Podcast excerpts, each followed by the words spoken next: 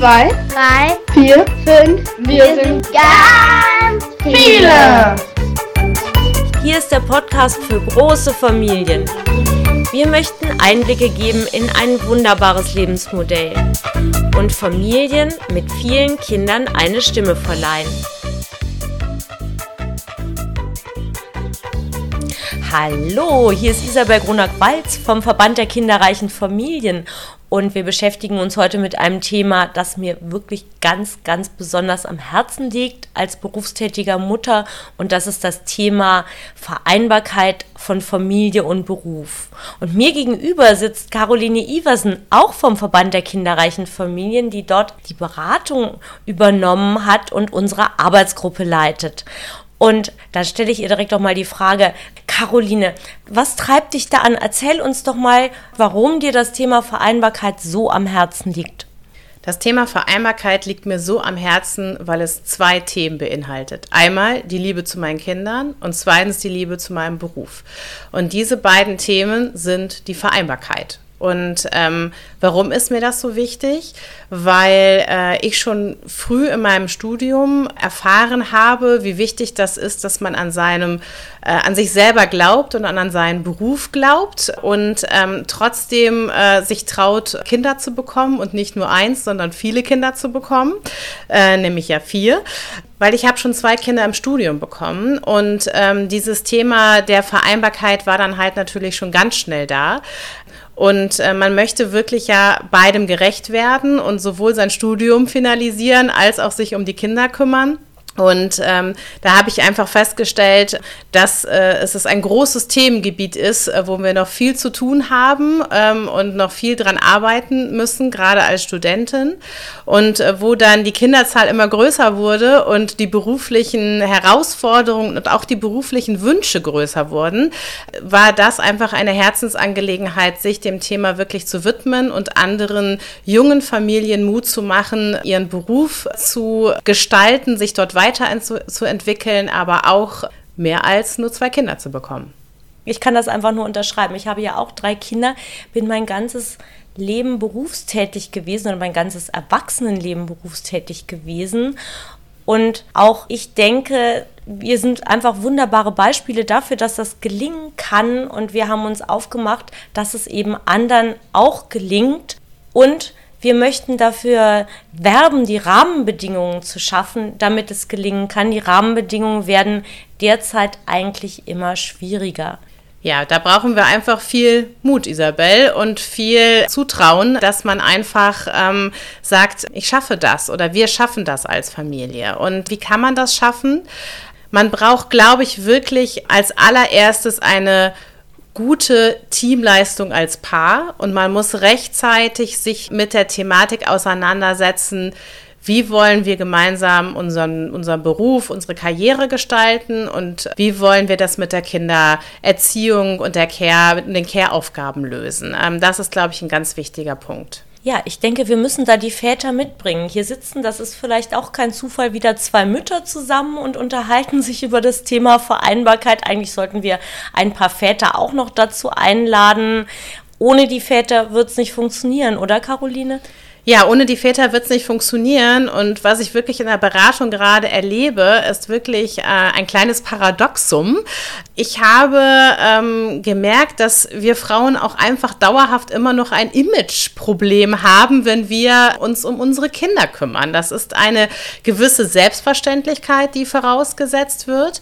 Das ist aber auch ein Thema, was ja, was ich wirklich, wirklich faszinierend finde. Die Männer haben kein Imageproblem neuerdings, sondern auch ähm, sie gehen ja jetzt vermehrt in Elternzeit. Aber wie die Studien zeigen, gehen sie meistens immer nur acht Wochen in Elternzeit und haben dann eher noch einen, Lobfaktor, den sie bekommen, ähm, weil sie sich ja um ihre Kinder kümmern und in Elternzeit gehen. Und wir Frauen übernehmen aber ja auch Elternzeiten und ganz, ganz viele Care-Aufgaben und ähm, ja, uns lobt am Ende da jetzt keiner, auf jeden Fall nicht, auch nicht die Unternehmen, weil da haben die Frauen immer noch ein größeres Problem als die Männer, was gerade die, das Image-Thema angeht. Ich sage da nur Mental Workload. Also die ersten drei Wochen, sage ich mal, oder die ersten acht Wochen, nicht, dass ich die Väter nicht loben möchte, aber die sind im Grunde genommen einfach die nächsten 18 Jahre, da braucht es dann schon sehr viel Zähigkeit und die Mental äh, Workload, die wird da meistens von den Müttern übernommen. Das heißt, was ist mit meinem Kind? Was hat das Kind für Freunde? Wie sieht der Elternabend aus? Welche Lehrer bereiten Schwierigkeiten? Wo muss vielleicht Nachhilfe organisiert werden oder was auch immer? Meistens ist es so, dass die Mütter das im Kopf haben und das ist eine Management-Tätigkeit, die ist überhaupt nicht zu unterschätzen. Und ich glaube, das ist auch etwas, wo Mütter und Väter sich darauf einstellen müssen, dass diese Mental Workload getragen wird und dass die aber auch bitte, bitte, bitte auf beide Schultern verteilt wird. Ich glaube, das haben die Väter einfach einfach nicht im Sinn, vielleicht auch, weil sie es von ihren eigenen Vätern nicht kennen. Also ich glaube, uns fehlen da auch tatsächlich Vorbilder, wie so etwas gelingen kann. Das ist definitiv so. Und wir äh, versuchen besonders auch in der Beratung, auch für den Verband, dieses Thema in einem Beratungstool, das nennt sich Dual Career Couples. Und so beschreibt man das, also zwei Menschen, die beide ihren Beruf vorantreiben wollen und zusammen sind und eine Familie haben.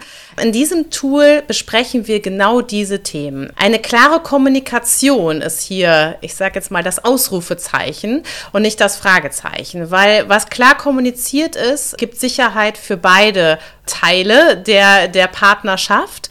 Und dann, äh, ich sage jetzt mal so, wenn klar ist, das ist mein Themengebiet und darum kümmere ich mich und das ist das Themengebiet von meinem Partner und da kümmert er sich drum, dann ist es aus meinem Kopf. Aber es muss halt klar verteilt werden und klar auch besprochen werden. Und da sage ich jetzt mal so, wenn ich da aus dem Nähkästchen plaudere, das ist in vielen Partnerschaften leider nicht ein einziges Mal besprochen worden. Das ist ein bisschen eine eine Blackbox, äh, die es da gibt. Und das ist sehr, sehr schade. Und ich glaube, wenn man in einer Partnerschaft da wirklich offen drüber spricht, dann kann man da schon ganz, ganz, ganz, ganz tolle Erfolge erzielen. Wow, ja. Ich stelle gerade fest, ich glaube, so ein Gespräch hat es bei mir und meinem Mann damals tatsächlich auch gar nicht gegeben. Und es wäre sicher sinnvoll gewesen. Also mich interessiert dieses Modell jetzt wirklich sehr, sehr, sehr. Wie kann ich mir denn das vorstellen? Nimmt man da bestimmte Themengebiete oder sagt man einfach so, das älteste Kind, das ist jetzt hauptsächlich meins und das nächste wird jetzt deins und das dritte wird dann wieder anders verteilt? Oder sagt man, der eine kümmert sich um die Schule und der zweite um den Fußballclub? Und der erste, der ist dann wieder, wenn es darum geht, Freunde einzuladen, zuständig. Also wir bedienen uns hier ein, äh, einer Methode des Talentmanagements und da schauen wir einfach, was ich gerne mache, das kann ich auch besonders gut. Und das sollte sich eigentlich ja jeder auch irgendwie ein bisschen auf die Fahne schreiben, auch in seinem Berufsleben, weil dann, ist, dann sind natürlich Erfolge auch viel leichter realisierbar, weil wenn ich was irgendwas gerne mache, ist natürlich klar, dass ich da einfach mit viel mehr Begeisterung und Genauigkeit und Freude äh, am Werk bin. So, und da schaut man sich halt an, welche Themengebiete liegen mir denn? Also organisiere ich gerne den Kindergeburtstag oder organisiere ich gerne das, Sportevent oder das Fußballturnier oder ähm, bin ich derjenige, der gerne Mathe-Nachhilfe in Anführungsstrichen gibt abends oder ähm, lese ich gerne mit meinem Kind oder bin ich für naturwissenschaftliche Themen zuständig? Also da schauen wir uns einfach an, was liegt denn demjenigen oder dem, dem Partner und dann verteilt man diese Aufgaben. Aber diese Aufgaben sollen dann aber auch so verteilt werden, dass sie wirklich aus dem Kopf des anderen heraus sind, weil sonst hilft es uns gar nichts. Also das gefällt mir richtig gut. Das ist im Grunde genommen ja so ähnlich, wie man so eine Betriebsorganisation angehen würde. Ja, das ist äh, sozusagen der Familienbetrieb, der an dieser Stelle organisiert wird und bestimmte Aufgaben werden bestimmten Personen zugeschrieben. Und wenn die Kinder dann größer sind, wahrscheinlich auch teilweise dann eben den Kindern, die ja auch Teil dieses Familienbetriebes sind, wenn man so will. Und wann kommen wir dazu, dass wir damit Steuern sparen können? Ähm, das äh, funktioniert leider noch nicht, aber ähm, Isabel, ich gehe noch weiter. Wir haben das, wir treiben das noch ein bisschen weiter und es funktioniert großartig. Man schaut sich nämlich drei Ebenen an in diesen Konstellationen. Also das ist einmal die Paarebene, die am Anfang besteht, wenn man sich kennenlernt, wenn man sich liebt. Und daraus entsteht dann eine Familie mit Kindern und ähm, in unserem Fall dann mit mehreren Kindern. Und Jetzt gehen wir noch einen Schritt weiter und jetzt bauen wir eine nächste Ebene ein und die heißt die Teamebene. Und die Teamebene beinhaltet ein bisschen eine andere Kommunikationsebene. In einer Teamebene arbeitet man ein bisschen wie in einem Projektteam zusammen und in einem Projektteam ja, sind einfach emotionale Kommunikationen nicht so stark vorhanden wie zum Beispiel in der Familie. Und so kann man sich einfach viel besser organisieren, weil man nimmt es dem anderen nicht übel, wenn es auch mal irgendwie ein Thema gibt, was nicht so gut klappt, sondern man, ja, man hat ein Ziel, ein erfolgreiches Projekt und das Projekt ist eine kinderreiche Familie das, was mir an diesem Modell wirklich richtig gut gefällt, dass ich den Eindruck habe, dass man tatsächlich in Schritten vorangehen kann, dass man nicht einen Wust oder eine Wolke von Problemen vor sich hat, sondern dass man ähnlich wie man das auch aus dem Berufsleben gewöhnt ist, die Dinge benennt, die Aufgaben verteilt und auf diese Art und Weise auch aus großen Problemen kleinere Häppchen werden, mit denen man dann auch tatsächlich leichter umgehen kann. Und tatsächlich kann man dann auch Punkte identifizieren, wo man vielleicht Hilfe von außen braucht. Sei es jetzt eine Putzfrau, Kinderbetreuung ähm, oder Nachhilfe, was auch immer. Ich glaube, das, was vielen Familien Angst macht, das ist einfach die große Wolke der Aufgaben, die, die ungeordnet über einem schwebt und wo man ständig Angst hat, man könne dem nicht gerecht werden. Genau so ist es. Und ähm, was ich auch noch wirklich sehr empfehlen kann, ist ein Zehn-Jahres-Plan. Und das hört sich jetzt sehr, sehr unromantisch und unemotional an, ist es aber nicht. Sondern wenn man ein bisschen überlegt, als Paar sich mal abends bei einem Gläschen Wein zusammensetzt und sich einfach mal überlegt, welche Meilensteine wollen wir in den nächsten zehn Jahren zusammen erreichen? Und wenn man die gemeinsam benennt und dann ein bisschen überlegt, welche Werte man damit verbindet, dann hat man einen gemeinsamen Plan und ein gemeinsames Projekt. Und dann bitte ich immer in der Beratung, jeden Meilenstein zu feiern, weil das passiert nämlich leider auch viel zu wenig. Wir sind sehr oft gefangen in gerade auch in der jetzigen Zeit in negativen Emotionen. Wir sehen keine Zukunft, wir sind unsicher. Und genau das verschafft einem Sicherheit, wenn man einen Meilenstein erreicht ist. Und ich rede hier von Meilensteinen wie, wir haben eine gemeinsame Wohnung gefunden, die genügend Platz hat für unsere Kinder. Wir haben eine gute Schule für eins unserer Kinder gefunden, wo das Kind sich wohlfühlt. Wir ähm, haben einen tollen Urlaub vielleicht verbracht, der uns gemeinsam zusammengeschmiedet hat. Also all diese Sachen Sachen, die soll man feiern. Ein bisschen das Leben feiern und auch dieses große Glück der, der vielen Kinder feiern, weil das passiert leider viel zu wenig. Also ich finde, das kann einem richtig Mut machen, solche Methoden zu finden. Gibt es dazu Literatur oder wie kann man sich mit dem noch weiter beschäftigen, außer natürlich hier bei uns in der Beratung vom Verband Kinderreiche Familien?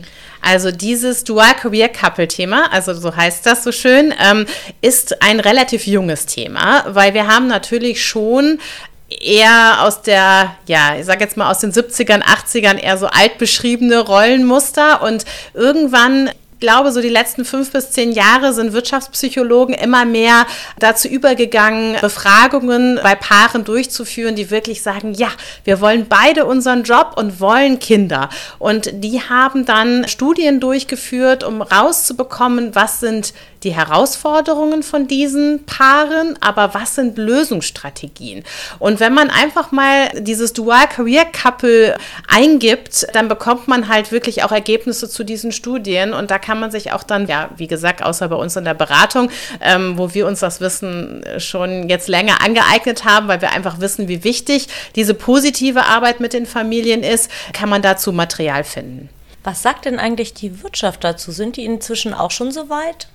Dieses Dual Career Couple Tool ist sowohl ein Tool bei uns im Verband der kinderreichen Familien in der Beratung, aber es ist auch ein Tool, was wir in Unternehmen anwenden. Also hier werden in Talentmanagement-Programmen für große Konzerne wird dieses Tool auch durchgeführt. Da werden dann ähm, sind Frauen dann in Führungspositionen unsere Kundinnen und ähm, es gibt dann einen gemeinsamen Termin mit dem Partner zusammen, wo wir diese Standort SWOT-Analyse einmal durchführen und aber auch diesen Zehn-Jahres-Plan gemeinsam beschreiben. Und äh, ja, ich kann nur sagen, dieser Termin ist immer wunderbar, weil das Paar sich danach auch wirklich ganz anders fühlt und als Team auch wirklich sehr positiv in die Zukunft schaut.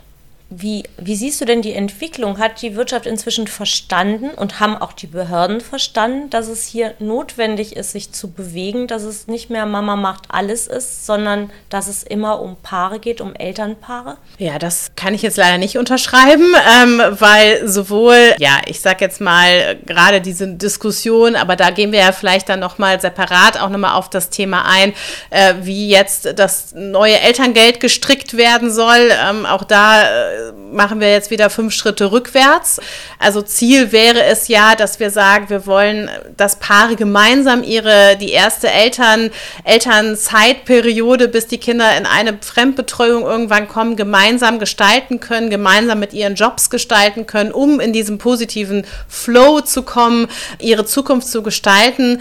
Ja, wissen wir, glaube ich, jetzt gerade alle aus den Medien, ist diese Elternzeit jetzt mittlerweile mit dem Elterngeld ein, ein hart umkämpftes äh, Mittel Mittel geworden, was aber nicht äh, zielgerichtet in die Zukunft führen wird im Moment. Also als Verband können wir eigentlich nur in die Welt rufen, Leute, die Familien, die wollen arbeiten, die suchen nach Möglichkeiten, sich zu organisieren, die brauchen Unterstützung und in Zeiten des Fachkräftemangels ist wirklich angesagt, die Menschen, die Väter und Mütter dabei zu unterstützen, das auch tatsächlich realisieren zu können und einfach nicht alleingelassen zu werden. Ich glaube, das ist eine gesamtgesellschaftliche Aufgabe, die an dieser Stelle dringend, dringend bewältigt werden muss.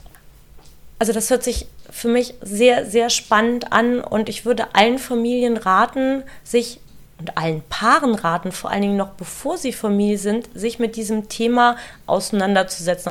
Aber sag mal, Caroline, ist das jetzt ein Thema, was für alle Familien geeignet ist, ein System, womit alle umgehen können? Definitiv. Also es hat hier nicht nur was mit Karriere zu tun.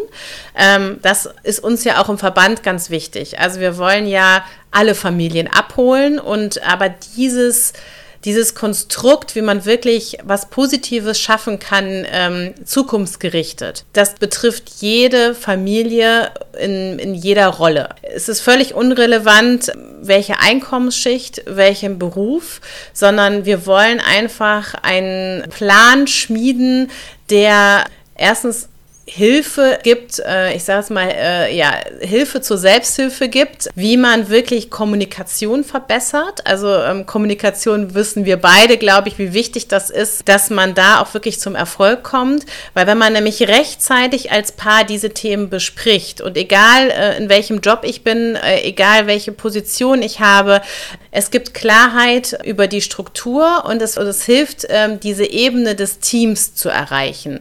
Und ein Team ist definitiv auf Augenhöhe und genau da wollen wir ja hin und das ist auch noch mal ganz ganz wichtig als Vorbildfunktion dann auch wieder für die Kinder, die da aus diesen Partnerschaften entstehen, weil auch hier wollen wir ja Menschen erziehen, die gleichberechtigt ihren ihren Partner ansehen und äh, die einfach wertschätzend mit dem Partner gemeinsam in eine Zukunft starten. Ich werde heute Nachmittag einen Termin machen für den Zehn-Jahresplan meiner Familie. Ich habe mir das jetzt fest vorgenommen. Mir hat das jetzt sehr viel Mut gemacht, auch für die kommenden Zeiten, die ja so aussehen, als würden sie für uns alle nicht so einfach werden. Und wir werden das schaffen. Als Familien werden wir das schaffen. So ist das. Und äh, ja, die Familien können sich gerne bei uns melden. Ähm, wir haben dieses Beratungstool beim Verband der kinderreichen Familien.